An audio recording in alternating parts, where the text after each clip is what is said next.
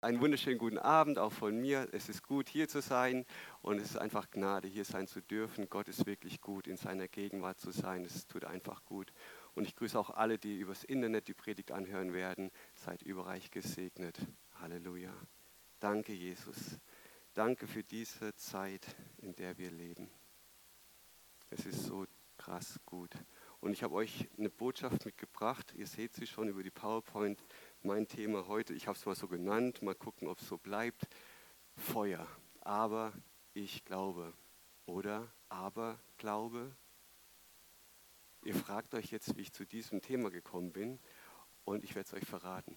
Und zwar hat Gott zu mir über ein kleines Tierchen gesprochen, was ich jetzt über die Jahre immer mal wieder gesehen habe, aber in diesem Jahr so oft, dass ich gemerkt habe, Gott schubst sich mal an, da nachzuforschen, weil ich gemerkt habe, über dieses Tierchen soll ich predigen. Und ich war mit unserem Hund in der letzten Zeit immer wieder spazieren, im Oktober so, im Wald. Und immer wenn es so ein bisschen geregnet hat, ist dieses Tierchen aufgetaucht. Und dieses Tierchen, schauen wir mal, ob das jetzt funktioniert oder nicht.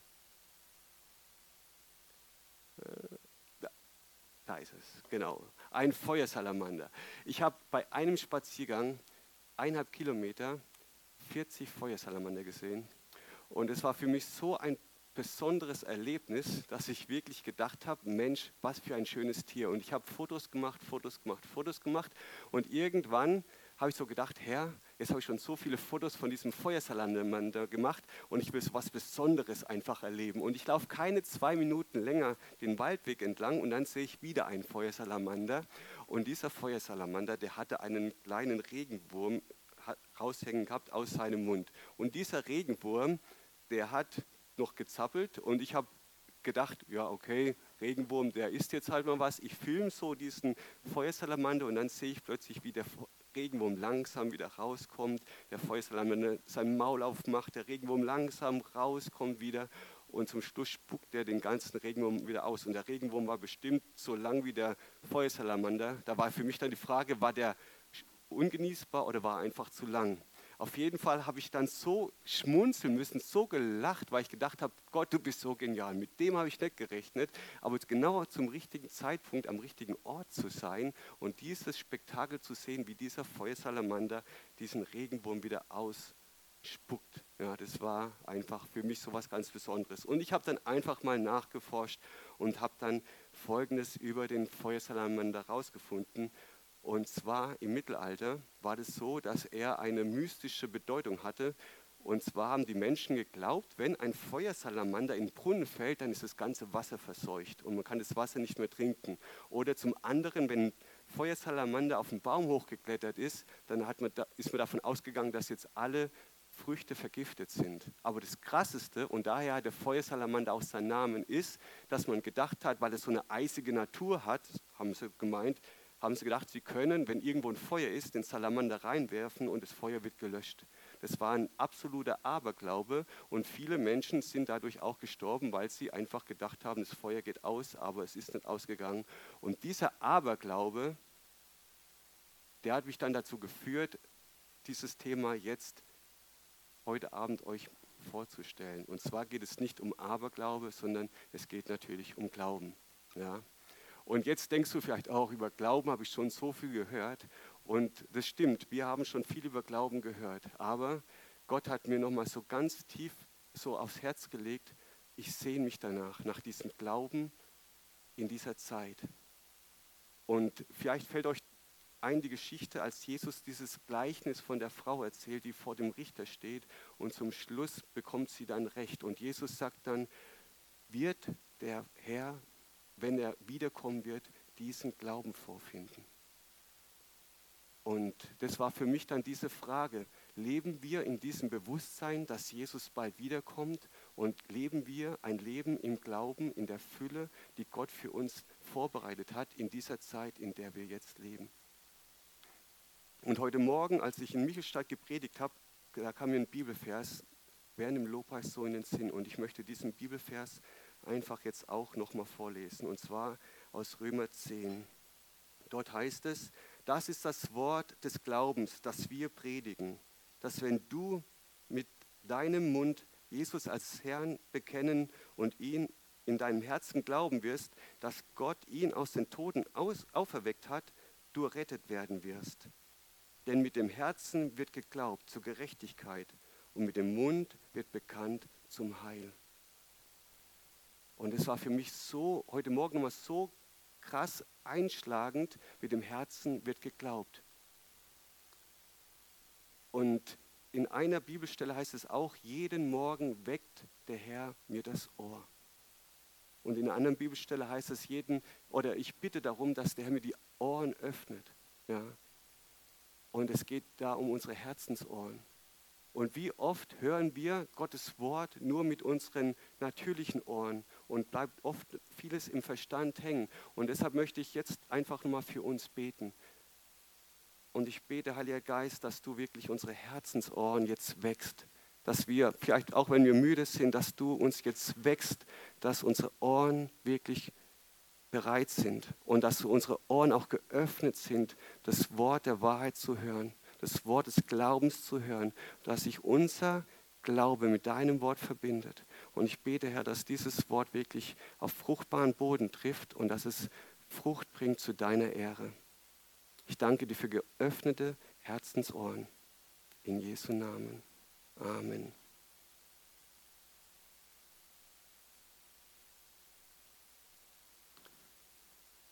Glauben. Ich habe von meiner Frau zum Geburtstag ein Buch geschenkt bekommen und dieses Buch heißt Geschaffen für ein außergewöhnliches Leben.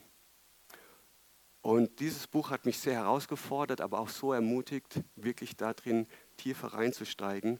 Und wir leben in außergewöhnlichen Zeiten, aber manchmal leben wir ein gewöhnliches Leben. Aber Gott hat uns in außergewöhnliche Zeiten hier in diese Zeit gestellt, dass wir ein außergewöhnliches Leben leben damit wir einen Unterschied machen in dieser Zeit. Und wir können nur einen Unterschied machen, eine, ein außergewöhnliches Leben leben, wenn wir es im Glauben leben. Wenn wir in die Bibel schauen, sehen wir immer wieder, wo Menschen aufgestanden sind im Glauben und haben Dinge vollbracht, weil sie im Glauben gehorsam waren. Und ich möchte mit euch da einfach tiefer einsteigen und ja, bin gespannt, was Gott heute Abend vorhat.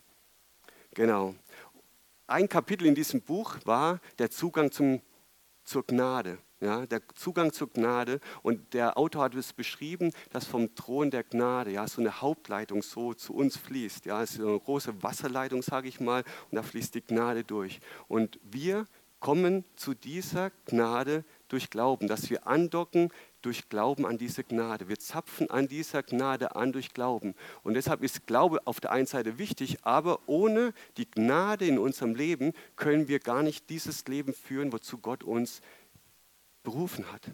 Und deshalb ist es so entscheidend, dass Glaube und Gnade da zusammenspielen, dass wir wirklich ja, im Glauben Schritte gehen auf Gottes Wort hin und seine Gnade dann für uns in Anspruch nehmen können und das empfangen, was er vorbereitet hat für uns. Und Manchmal ist es aber so, dass unser Verstand da oftmals im Wege stehen möchte. Ja, in Sprüche 3, Vers 5 heißt es ja auch, vertraue auf den Herrn mit deinem ganzen Herzen und stütze dich nicht auf deinen Verstand. Oftmals sind wir in Situationen, da sprechen die Gefühle, da sprechen die Umstände, da kommen dann meine Gedanken und alles Mögliche will mich versuchen, davon abzuhalten, jetzt diesen Schritt im Glauben zu gehen, der für diese Situation notwendig ist. Und dann stützen wir uns auf unseren Verstand und treffen Entscheidungen aus dem Gefühl heraus oder aus dem Verstand heraus, aber nicht auf Grundlage von Gottes Wort. Wo Gottes Wort sagt, alles ist möglich dem, der da glaubt. Und Gott möchte uns wirklich darin ermutigen, verlass dich nicht auf deinen Verstand, sondern vertraue in jeder Situation mir. Denn mit mir sind alle Dinge möglich. Und Jesus hat es selbst gesagt in diesem Gleichnis vom Weinstock in Johannes 15, Vers 5. Ich bin der Weinstock, ihr seid die Reben. Wer in mir bleibt und ich in ihm, der bringt viel Frucht, denn getrennt von mir könnt ihr nichts tun. Gott hat uns diesen Glauben geschenkt. Als Jesus am Kreuz gestorben ist und gerufen hat, es ist vollbracht, hat er an uns geglaubt. Und er hat geglaubt, dass sein vollkommenes Opfer genug ist für uns. Und wir haben, als wir dieser Liebe Gottes begegnet sind und ja, seine Hand in Anspruch oder eingeschlagen haben, unser Leben Gott anvertraut haben, hat Gott uns diesen Glauben einfach geschenkt, dass wir im Glauben gehen können, das Leben, was er für uns vorbereitet hat. Und dieser Glaube, den Gott uns schenkt, dieser Glaube kann wachsen, darf wachsen und ist bestimmt schon gewachsen bei vielen von uns und wir sind alle auf dem Weg. Und wir lesen in Römer 10, Vers 17. Ja, dort heißt es, also ist der Glaube aus der Verkündigung, die Verkündigung aber durch das Wort Gottes. Und wenn wir diesen Vers lesen, dann steht da bei Wort Gottes Rema-Worte. Ja? Wir können die Bibel einfach so lesen, Gottes Wort, aber wenn der Heilige Geist diese Worte nicht in uns lebendig macht, dann bleiben es einfach nur tote Worte.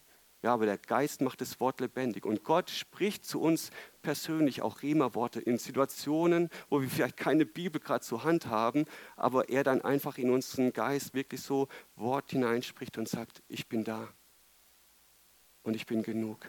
Und diese Rema-Worte, wenn wir diese Rema-Worte wirklich ergreifen und im Glauben annehmen, dann wird es auch unseren Glauben stärken und wir wachsen im Glauben, weil wir einfach erkennen, ja, Gott ist genug für unsere Situation und er ist da und er hat die Antwort und er weiß Bescheid. Und deshalb ist es so wichtig, dass wir nicht nur Hörer des Wortes sind, sondern auch Täter des Wortes werden. Und das lesen wir in Jakobus 1, die Verse 22 bis 24. Seid aber Täter des Wortes und nicht allein Hörer, die sich selbst betrügen. Denn wenn jemand ein Hörer des Wortes ist und nicht ein Täter, der gleicht einem Mann, der sein natürliches Gesicht in einem Spiegel betrachtet. Wer aber in das vollkommene Gesetz der Freiheit hineingeschaut hat und dabei geblieben ist, indem er nicht ein vergesslicher Hörer, sondern ein Täter des Werkes ist, der wird in seinem Tun glückselig sein.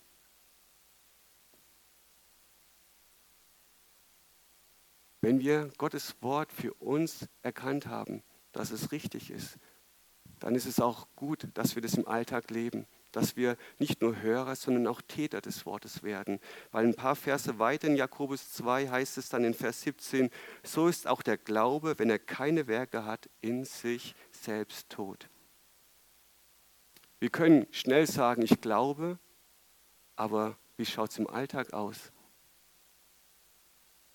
Und mir kam bei der Vorbereitung so eine kleine Situation aus meiner Schulzeit in Erinnerung. Und zwar hat unser Biolehrer mal folgenden Satz gesagt im Unterricht, als er uns so eine Theorie erklärt hat. Und er hat er so gesagt, kennt ihr den Unterschied zwischen der Frage, hast du das jetzt verstanden oder hast du das kapiert?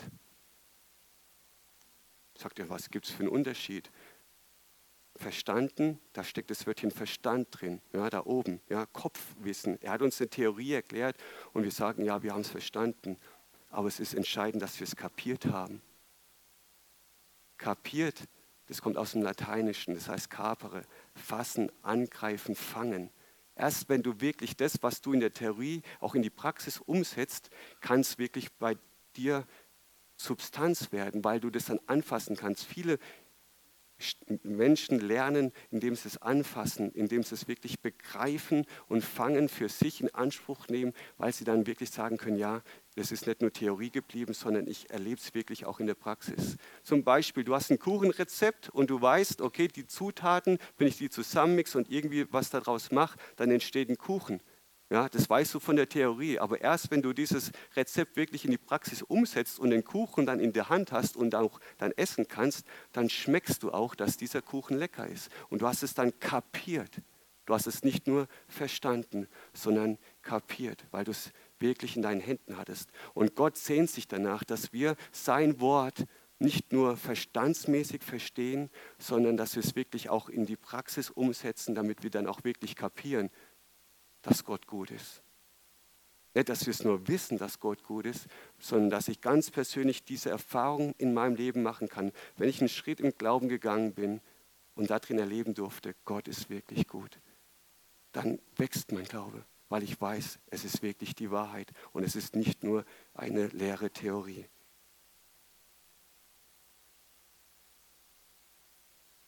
Wie schaut es bei dir, bei mir im Alltag aus? Wir wissen um Gottes Wort, aber leben wir unseren Aberglaube?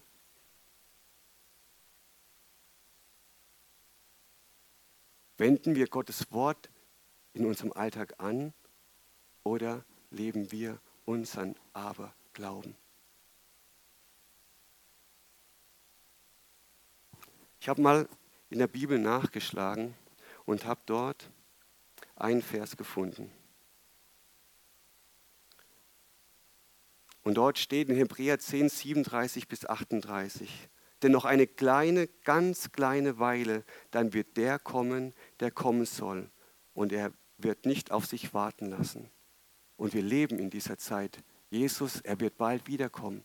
Er wird bald wiederkommen. Denn noch eine ganz kleine Weile, dann wird der kommen, der kommen soll und wird nicht auf sich warten lassen. Und dann in Vers 38 heißt es, der Gerechte aber wird aus Glauben leben. Doch wenn er feige zurückweicht, so wird meine Seele kein Wohlgefallen an ihm haben. Dort steht nicht, der Gerechte wird aus Aberglauben leben, sondern der Gerechte aber wird aus Glauben leben. Wenn man dieses kleine Wörtchen aber nur ein bisschen an diesem im Satz vertauscht, dann kann ganz schnell der Sinn verloren gehen oder die Wahrheit total verloren gehen. Ja? Der Gerechte aber wird aus Glauben leben. Nicht der Gerechte wird aus Aberglauben leben. Denken wir an unseren Feuersalamander. Die Menschen im Mittelalter hatten diesen Aberglauben. Sie haben den Salamander ins Feuer geworfen und haben sie gelebt dadurch. Manche sind gestorben durch das Feuer. Ihr Aberglaube hat ihnen kein Leben gegeben. Der Gerechte aber wird aus Glauben leben. Und Gott spricht zu dir und zu mir heute. Ich, Jesus, er wird bald wiederkommen. Und er weiß, in welchen Zeiten wir leben. Er weiß, in welchen Herausforderungen wir sind und in welche wir noch kommen werden. Und er will dich und mich ermutigen. Der Gerechte aber wird aus Glauben leben. Und es ist dieser Satz, der ganz tief in unsere Herzen wirklich sie verwurzeln soll und dass wir darin wirklich festhalten, dass wir am Glauben festhalten, an seinem Wort festhalten. Und ich habe mal geschaut, weil dieser Vers wirklich so einprägsam für mich war und habe dann festgestellt, dass dieser Vers noch an zwei anderen Stellen im Neuen Testament erwähnt wird, aber der Ursprung kommt aus einem Buch aus dem Alten Testament. Der Vers wird also dreimal im Neuen Testament zitiert und ich habe da mal geguckt und habe diesen Vers gefunden in einem ganz kurzen kleinen Buch und zwar das Buch vom Propheten Habakuk. Und ich habe dann diesen ganzen Brief, dieses Buch vom Habakuk, von dem Propheten durchgelesen und es hat mich so fasziniert, dieses Buch mit den drei Kapiteln, weil ich gemerkt habe, wie aktuell dieses Buch für uns in der heutigen Zeit ist. Und ich möchte mit euch einfach mal ein bisschen dieses Buch anschauen, so ein paar wichtige Verse rausziehen für uns und dann einfach schauen, was können wir heute von Habakuk lernen. Und normalerweise war es ja so, dass die Propheten von Gott ein Wort empfangen haben, was sie dann an das Volk weitergegeben haben. Aber wenn wir uns Habakuk anschauen, dann sehen wir, dass es eigentlich ein Dialog zwischen Habakuk und Gott ist. Und Habakuk beginnt mit einer ersten Frage. In der Bibel wird sie auch Klage genannt, weil dort lesen wir, wie lange, Herr, rufe ich schon um Hilfe und du hörst nicht? Wie lange schrei ich zu dir Gewalttat, doch du rettest nicht? Warum lässt du mich Unrecht sehen und schaust dem Verderben zu, sodass Verwüstung und Gewalttat vor mir sind, Streit entsteht und Zank sich erhebt? Wie lange? Wie lange? Warum? Das sind Fragen, wo man denken könnte, der Habakuk ist richtig wütend, zornig und kommt mit einer Haltung vor Gott und macht ihm diese Klage, diese Vorwürfe. Wie lange soll ich noch beten? Wie lange soll ich mir das noch anschauen? Wann greifst du endlich an? Warum hast du nichts getan? Aber mit dieser Herzenshaltung, mit dieser Art und Weise hat Habakuk nicht mit Gott gesprochen. Habakuk war ein Prophet, der ganz eng mit Gott gelebt hat. Und wenn wir da lesen, wie lange noch, bedeutet es, Habakuk hat nicht auf einmal sich zu Gott gewendet und gesagt, wie lange noch, sondern er war ja ständig mit Gott in Austausch, im Gespräch. Und Habakuk sieht einfach den Zustand in seinem Volk unter seinen Mitmenschen und er sieht, was dort einfach alles, sage ich mal, passiert. Wirtschaftlich, politisch, in der Kirche, überall sieht er Unrecht, überall sieht er einfach, wo Dinge total verkehrt laufen, wo Menschen wirklich ja, ihr eigenes Ding drehen, ihre eigenen Wege gehen und er ist total unzufrieden damit, weil er merkt einfach, das geht in eine Richtung, die er nicht gutheißen kann. Und er fragt Gott, wie lang soll ich noch zu dir rufen? Warum tust du nichts?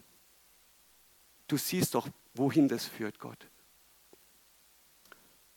Und Gott reagiert natürlich auf Habakuks Frage. Und das lesen wir dann in den Versen 5 und 6 im ersten Kapitel. Seht euch um unter den Nationen und schaut zu und stutzt, ja staunt, denn ich wirke ein Werk in euren Tagen. Ihr glaubtet es nicht, wenn es erzählt würde.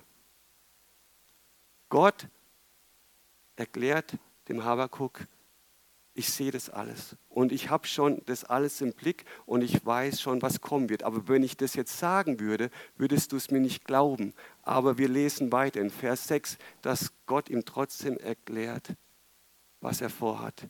Denn siehe, ich lasse die Chaldäer, die Babylonier, erstehen, die grimmige und ungestüme Nation, die die Weiten der Erde durchzieht, um Wohnplätze in Besitz zu nehmen, die ihr nicht gehören. Gott erklärt dem Habakuk, dass bald die Babylonier kommen werden und das Land durch schreiten werden. Ja, die sind jetzt schon an den Grenzen. Die Babylonier, ein großes Volk, die immer mehr Land einnehmen auf eine Art und Weise voller Brutalität, voller Machtgehabe und sie stehen im Grunde kurz vor den Grenzen zu Israel. Und Gott hat gesagt, Habakuk, die Babylonier werden kommen und sie werden Gericht üben über mein Volk.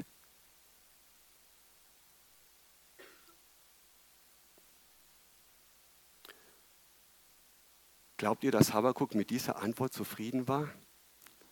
Nein. Seine Reaktion darauf können wir dann lesen in Vers 13b. Warum schaust du dann den Räubern zu, schweigst, wenn der Gottlose den verschlingt, der gerechter ist als er? Er sagt zu Gott, Gott, die Babylonier, die sind viel, viel, viel schlimmer als wir, als mein Volk. Und du schickst sie obwohl sie viel ungerechter sind als wir. Wir sind ja gerechter als die. Und jetzt willst du durch sie gerecht üben über unser Volk. Warum? Und es ist wirklich eine berechtigte Frage. Und wenn wir jetzt in unsere Außenpolitik schauen, da sehen wir auch Situationen, wo wir denken, warum? Ja, wenn wir allein Putin jetzt schauen mit Ukraine, ja, wie grausam, wie brutal, wie ungerecht das alles dort abläuft. Und dann könnte man auch denken, warum lässt du das alles zu?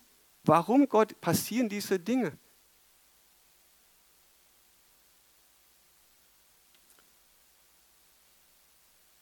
Und Gott gibt ihm wieder eine Antwort auf die zweite Frage, auf dieses Warum.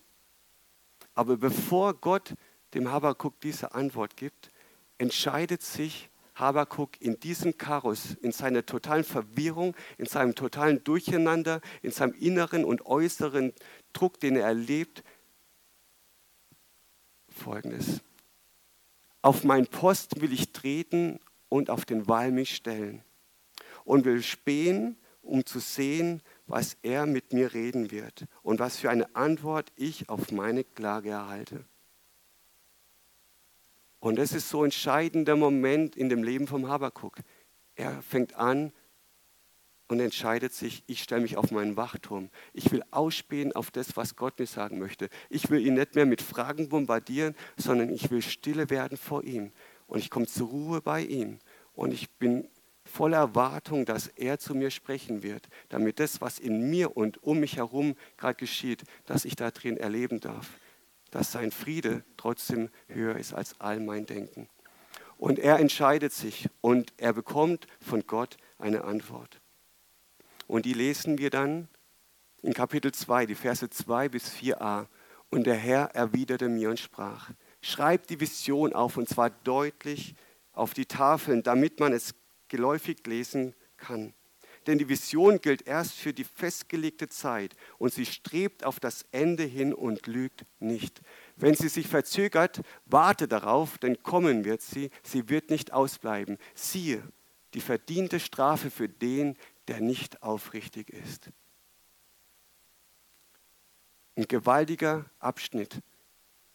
Gott begegnet dem Habakuk in der Vision so gewaltig, das werden wir gleich noch erkennen. Und Gott sagt zu Habakuk, schreib alles auf, damit die Menschen sehen, was du jetzt siehst, dass sie es lesen können, was ich dir jetzt zeigen werde in der Vision, dass sie sehen, es wird geschehen, was ich dir jetzt sagen werde und dass sie daran festhalten, dass sie nicht aufhören, an mich zu glauben, sondern das Entscheidende ist, siehe die verdiente Strafe für den, der nicht aufrichtig ist. Ich sehe all die Ungerechtigkeit, ich sehe all das Leid, ich sehe all diesen Ungehorsam und die Menschen, die nicht aufrichtig vor mir leben, die gottlos leben, sie werden gerichtet werden. Und auch wenn jetzt die Babylonier kommen, sie werden ihre gerechte Strafe bekommen.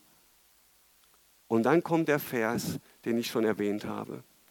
Der Gerechte aber wird durch seinen Glauben leben. Der Gerechte aber wird durch seinen Glauben leben. Gott ist ein gerechter Richter. Und wenn wir mit ihm leben, in dieser Ehrfurcht vor ihm, in dieser Demut und dieser Abhängigkeit zu ihm, wenn wir uns bewusst sind, wer wir in ihm sind und mit ihm diesen Weg weitergehen, trotz all dem Chaos, trotz all dem, was vielleicht manchmal wir erleben, auch an Ungerechtigkeit, wo wir vielleicht manchmal in Situationen stehen, wo wir sagen, warum das jetzt noch? Warum muss mir das passieren? Oder warum habe ich da eine Not? Warum, warum, warum? wo man schnell in der Gefahr stehen kann, sage ich mal, dann auch zu zweifeln. Hat Gott mich noch im Blick? Sieht er mich noch? Ist er wirklich auf meiner Seite? Oder muss ich jetzt mich selber da durchkämpfen? Gott hat es versprochen, der Gerechte aber wird durch seinen Glauben leben. Halten wir an dem Glauben fest, den Gott uns gegeben hat, und gehen wir Schritte im Glauben, dann werden wir auch das Leben, was Jesus für uns hat, erleben da drin. Und Jesus weiß um unsere Herausforderungen. Deshalb hat er, bevor er zum Vater zurückgegangen ist, hat er gebetet, bewahre den Glauben, bewahre ihren Glauben, dass sie nicht fallen. Gott hat, Jesus hat für uns den Glauben schon gebetet, bevor er wieder zurück zu seinem Vater gegangen ist, weil er gewusst hat, in welche Situation wir kommen werden. Und ich weiß, dass es noch anders werden wird. Letzte Woche haben wir ja über die verfolgten Christen gehört und haben für sie gebetet. Und der letzte Teil, wo auch es darum geht, dass auch wir für uns beten oder dass andere für uns auch beten. Wir sind oftmals nicht in diesen krassen Situationen, in denen die Menschen in diesen Ländern, die dort vorgestellt worden sind, Kolumbien, Afghanistan, ja. Aber mich hat es so berührt, so tief in meinem Herzen bewegt, als dann die Irina auch gesagt hat, die gottselig, gottesfürchtig leben wollen, werden Verfolgung erleben werden. Und jetzt ist die Frage, wollen wir wirklich in dieser Gottesfurcht leben? Wollen wir Gott wohlgefällig leben? Wir haben diese Entscheidung getroffen und dann hat Jesus gesagt, und es wird Verfolgung kommen. Wir haben im Moment noch eine Freiheit, ein Leben, wo wir unseren Glauben so leben können, wie wir das machen können. Aber die Verfolgung wird kommen. Und dann ist die Frage, stehen wir so fest im Glauben wie unsere Geschwister in den anderen Ländern, die wirklich bis aufs Letzte, bis aufs Äußerste, bis aufs Blut hin wirklich am Glauben festhalten. Und Gott gibt uns diese Botschaft wirklich zu sagen, wache über deinem Glauben, wache über dem, was du in deinem Herzen bewahrst. Bewahre mein Herz mein Wort in deinem Herzen, damit, wenn die Zeiten schlimmer werden, du trotzdem stehst und dass du trotzdem am Glauben festhältst, weil der Gerechte wird durch seinen Glauben leben. Und das ist der entscheidende Punkt.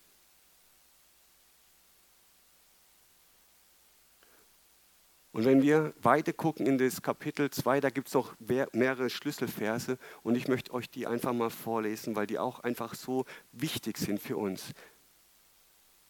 Er hat in den weiteren Versen dann beschrieben, dass er die ganze Ungerechtigkeit, all das, was die Babylonier im Moment tun, dass er das sieht und dass er das nicht ungestraft lässt. Und er beschreibt die einzelnen Bereiche ihrer Gottlosigkeit. Er beschreibt die Sünden, die sie wirken. Und die größte Sünde, die dort genannt wird, ist, dass sie sich auf ihre eigene Stärke verlassen haben. Sie haben gesagt, wir sind die Mächtigen, unsere Stärke ist unsere Kraft. Und sie haben sich im Grunde selbst zu Götzen oder ihre Kraft, ihre Stärke zu Götzen gemacht. Und sie haben sich selbst angebetet. Und Gott hat gesagt, das sehe ich. Und deshalb hat er dann auch im Vers 13 Folgendes gesagt. Aber der Herr, der allmächtige Gott, hat das letzte Wort. Was Völker mühsam errichtet haben, hat keinen Bestand. Ihre Bauwerke werden ein Raub der Flammen. Und dann kommt ein ermutigender Satz, der Vers 14. Denn die Erde wird davon erfüllt sein, die Herrlichkeit des Herrn zu erkennen, wie das Wasser den Meeresgrund bedeckt. Und das ist Gottes Zusage. Und daran dürfen wir festhalten. Wir dürfen erwarten, dass Gottes Herrlichkeit inmitten all der Umstände sichtbar werden wird, noch mehr als zuvor. Und es wird so sein, wie das Meer den Boden bedeckt, so wie die Herrlichkeit die Erde bedecken. Und das wollen wir erleben. Und ich glaube, der Habakkuk hatte diese Sehnsucht nach Erweckung. Er hatte diese Sehnsucht in seinem Volk und in seiner Nation, dass eine Erweckung geschieht, dass die Menschen wirklich Gott erkennen und dass sie umkehren von ihren eigenen bösen Wegen. Er hat sich danach ausgestreckt, nach dieser Erweckung. Und dort, wo Erweckung geschieht, da kommt Gottes Herrlichkeit so zum Vorschein, dass die Menschen, die noch nicht an ihn glauben, erkennen, dass er Gott ist, dass er der Allmächtige ist und dass er regiert, dass er auf seinem Thron sitzt und dass er in Kontrolle ist. Und ich sehne mich danach, dass wir als Gemeinde wirklich uns danach ausstrecken und dass wir nicht aufhören, daran festzuhalten. Wir hatten jetzt in der letzten Zeit immer wieder diese Gebets- und Fastenzeiten und die sind so wertvoll und so kostbar, weil ich weiß, Gott möchte wirklich Neues wirken. Er möchte in uns und durch uns Erweckung wirken und wir leben in dieser Zeit, wo wir wirklich Entscheidungen treffen dürfen. Geht es um mich oder geht es um Gottes Ehre, um seine Herrlichkeit? Und Gott sehnt sich danach, dass er sich in unsere Herzen ganz neu ausgießen kann, damit das, was er geplant hat, dass wir das hören, dass wir es empfangen und es glauben, auch wenn unser Verstand vielleicht sagen wird, unmöglich. Aber Gott hat gesagt, mit ihm sind alle Dinge möglich. Und im Glaubenden ist alles möglich. Weil wir glauben nicht an unsere Kraft, an unsere Stärke, sondern wir leben in diesem Vertrauen zu Gott. Und wir wollen ihn ehren, indem wir sein Wort festhalten. Weil er hat gesagt, die, die mich lieben, halten mein Wort fest. Und wir lieben Jesus. Und diese Liebe, die ist ausgegossen in unsere Herzen. Und Gott möchte die Menschen, die ihn noch nicht kennen, durch uns lieben. Und deshalb geht es wirklich nicht um uns, sondern es geht darum, dass das Haus Gottes groß wird, dass er die Ehre bekommt. Und oftmals, glaube ich, drehen wir uns doch zu sehr um uns selber. Ja, dass es wirklich nicht darum geht, ja, was Gott möchte, sondern wir leben in so einer Komfortzone. Ja, ich habe einen gewissen Glauben und da fühle ich mich wohl und ich glaube für mich, aber Gott möchte ja, dass wir Schritte aus unserer Komfortzone rausgehen, weil er möchte, dass noch andere von ihm hören und errettet werden. Und das ist unsere Berufung, das ist unser Gottes Ziel mit uns, mit uns als Gemeinde, aber mit uns jeden persönlich. Und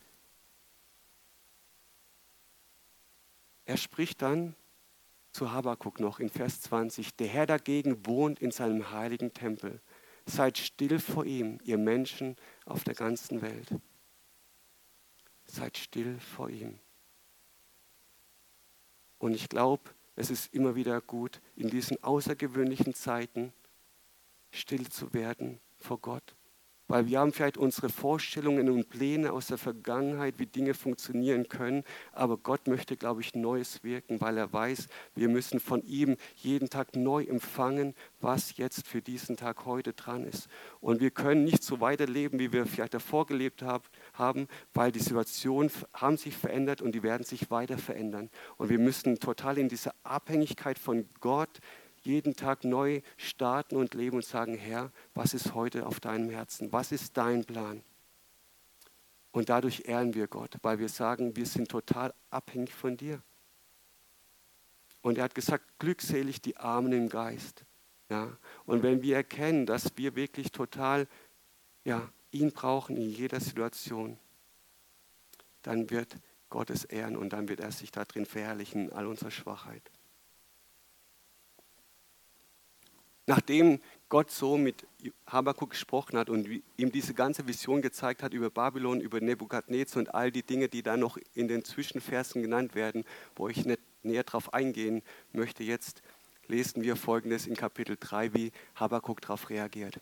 Herr, ich habe deine Botschaft vernommen, ich habe, Herr, dein Werk gesehen. Inmitten der Jahre verwirkliche es. Inmitten der Jahre mach es offenbar. Im Zorn gedenke des Erbarmens.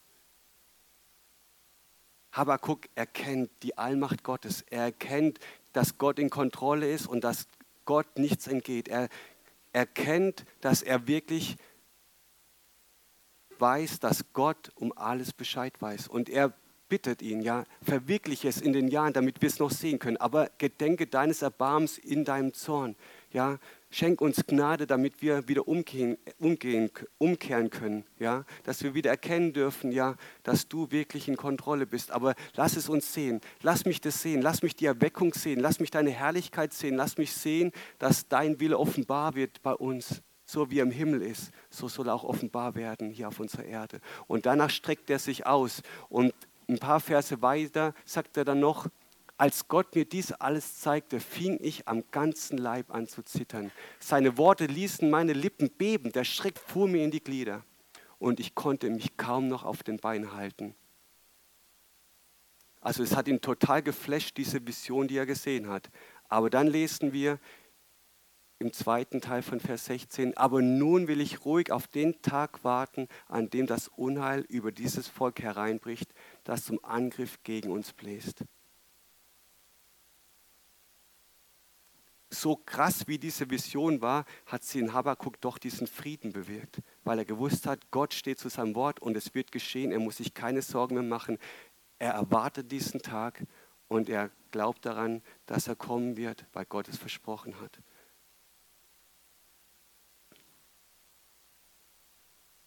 Habakkuk sieht zwar noch den Ist-Zustand und er beschreibt es so, noch trägt der Feigenbaum keine Blüten und der Weinstock bringt keine Frucht, keinen Ertrag. Noch kann man keine Oliven ernten und auf unseren Feldern wächst kein Getreide. Noch fehlen Schafe und Ziegen auf den Weiden und auch die Viehställe stehen leer. Er sieht den Ist-Zustand und wir sehen auch unseren Ist-Zustand. Aber Gott sehnt sich danach, dass wir nicht auf die Umstände schauen, dass wir nicht auf die Situation schauen, sondern dass wir wegschauen auf Jesus, den Anfänger und Vollender unseres Glaubens. Und Habakuk bleibt nicht stehen, indem er auf den Ist-Zustand schaut, sondern er trifft eine wichtige Entscheidung. Und zwar in Vers 18. Und doch will ich jubeln, weil Gott mich rettet. Der Herr selbst ist der Grund meiner Freude. Er trifft diese Entscheidung und sagt, Gott, du bist mein Gott und du bist der Grund meiner Freude. Und die Freude am Herrn ist meine Kraft, ist meine Stärke. Das lesen wir schon in Nehemiah 8, Vers 10. Und er trifft diese Entscheidung, egal wie schwer meine Herausforderungen sind, egal wie groß das Chaos, egal was alles kommen wird in der nächsten Zeit, morgen, bei uns, wie geht es weiter? Wir wissen es nicht, wie es weitergeht, aber wir können in Gottes Wort schauen und wir wissen, Gott ist in Kontrolle. Und deshalb können wir uns dazu entscheiden und uns freuen und jubeln, weil Gott mich rettet. Der Herr selbst ist der Grund meiner Freude. Und Gott freut sich, wenn wir solche Entscheidungen treffen, dass wir jubeln, dass wir ihn loben und preisen in allen Umständen. Umständen. Ja? Und wie oft nehme ich meine Gitarre dann in Situationen, wo genau dann Situationen kommen, die mich runterdrücken wollen. Und dann fange ich an. Und gerade jetzt, Herr, gehört dir mein Lob. Gerade jetzt entscheide ich mich dazu. Und dann, nach dieser Entscheidung, kommt dann auch diese Freude durch. Sie bricht sich Bahn, weil Gott es versprochen hat. Weil Jesus, er selbst, ist der Grund meiner Freude. Ich komme zum Ende. Und zwar spricht Habakuk dann noch etwas Entscheidendes im Glauben. Und zwar in Kapitel 3, der Vers 19. Ja, Gott, der Herr, macht mich stark. Er beflügelt meine Schritte. Wie ein Hirsch kann ich über die Berge springen. Er beflügelt meine Schritte. Gott stärkt den Habakuk und er kann mit ihm auf den Höhen gehen. Und das ist die Position, die wir leben dürfen, in der wir leben dürfen. Raus aus den Umständen und Gott im Geist begegnen und Gott offenbart sich uns einfach auf den Höhen und er schenkt uns diesen Weitblick, dass wir weiter gucken, als wenn wir unten in unseren Umständen gefangen bleiben. Und er spricht es im Glauben, weil er weiß, er darf es erwarten und er wird es erleben. Ja? Und wenn wir im Glauben beten, dann dürfen wir Danke sagen, dass wir schon empfangen haben, auch wenn wir es noch nicht sehen. Und das ist ein mutiger Schritt, im Glauben zu gehen. Und für mich möchte ich noch mal kurz zusammenfassen, was wir von Habakkuk lernen. Habakkuk spricht offen und ehrlich mit Gott, aber mit einem Herzen voller Demut, in dieser Ehrfurcht vor ihm. Wir dürfen Gott Fragen stellen. Er kennt unsere Gefühle, er kennt unsere Gedanken, er weiß um unser Herz und er hat kein Problem damit, wenn wir mit ihm über unsere Situation sprechen. Und er versteht uns da drin und er nimmt uns da drin ernst und er möchte uns da drin begegnen. Habakkuk sucht Gott in all dem Durcheinander. Er redet mit ihm, aber er schweigt auch. Und er hört auf sein Reden und er glaubt Gottes Wort. Ganz neu trifft er dann auch die richtigen Entscheidungen.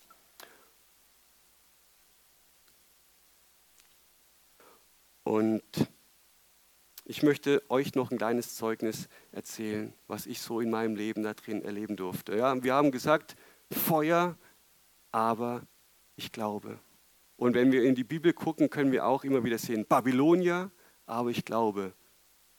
Pharao, aber ich glaube. Und dieser Moment, als Pharao den Stab ins Rote Meer gehalten hat, bewirkt jedes Mal, Mose, Mose, Mose, wenn Mose den Stab ins Rote Meer gehalten hat. Jedes Mal, wenn ich den Film sehe, bekomme ich Gänsehaut von oben bis unten. Ja? Er ist in dieser ausweglosen Situation, aber er kennt seinen Gott. Er hört die Stimmen von seinem Volk. Warum hast du uns hierher gebracht? Wie kann das jetzt alles weitergehen? Warum sind wir dir gefolgt? Warum? Warum hast du uns in diese Sackgasse geführt? Und er hört das Geschrei der Ägypter.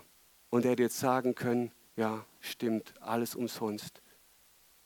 Und Gott sagt zu ihm, steck den Stab ins Meer.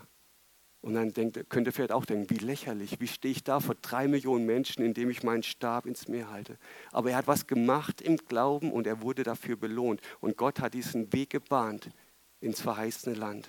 Und ich glaube, wir dürfen manchmal Entscheidungen treffen, wo wir vielleicht denken, ja, mein Verstand sagt jetzt das oder das sieht vielleicht jetzt lächerlich aus oder das ist etwas, wo wo überhaupt nicht funktionieren kann. Aber wenn Gott spricht, dann dürfen wir auch im Gehorsam und in diesem Vertrauen auf ihn und auf sein Wort die Dinge tun und dann wird er sich verherrlichen.